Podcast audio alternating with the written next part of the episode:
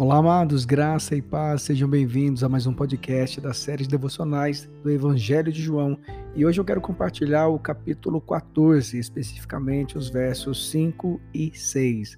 A palavra de Deus diz assim: Indagou-lhe Tomé, Senhor, não sabemos para onde vais e como poderemos conhecer o caminho? Assegurou-lhes Jesus: Eu sou o caminho, a verdade e a vida. Ninguém vem ao Pai senão por mim. Essa talvez é uma das declarações mais importantes do Novo Testamento. Jesus disse: Eu sou o caminho, a verdade e a vida. Ninguém vem ao Pai senão por mim.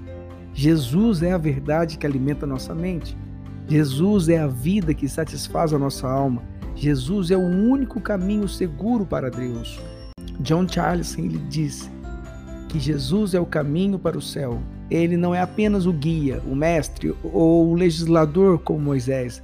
Ele é pessoalmente a porta, a escada e a estrada através de quem nos aproximamos de Deus. Preste atenção. Jesus é o caminho de Deus para o ser humano. Todas as bênçãos divinas descem do Pai por meio do Filho, e o caminho do ser humano para Deus.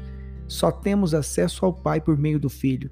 É Ele quem nos reconecta com Deus, nos devolve a condição de filhos, nos faz herdeiros de Deus e corredeiros com Ele.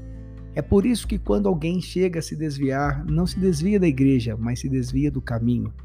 Hoje existem mais de 40 milhões de brasileiros desviados do caminho. Por isso eu quero convidar você a orar comigo. Senhor, nós colocamos todos aqueles que hoje estão desviados do caminho que é Cristo.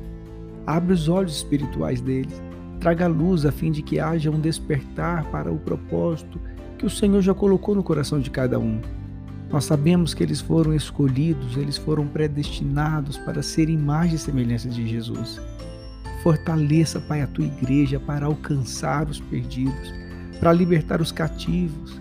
É por isso que nós cremos e declaramos, Pai, em nome de Jesus, que essas pessoas, esses 40 milhões de brasileiros vão ser alcançados, eles vão voltar para os caminhos do Senhor, eles vão voltar para o caminho que é Cristo.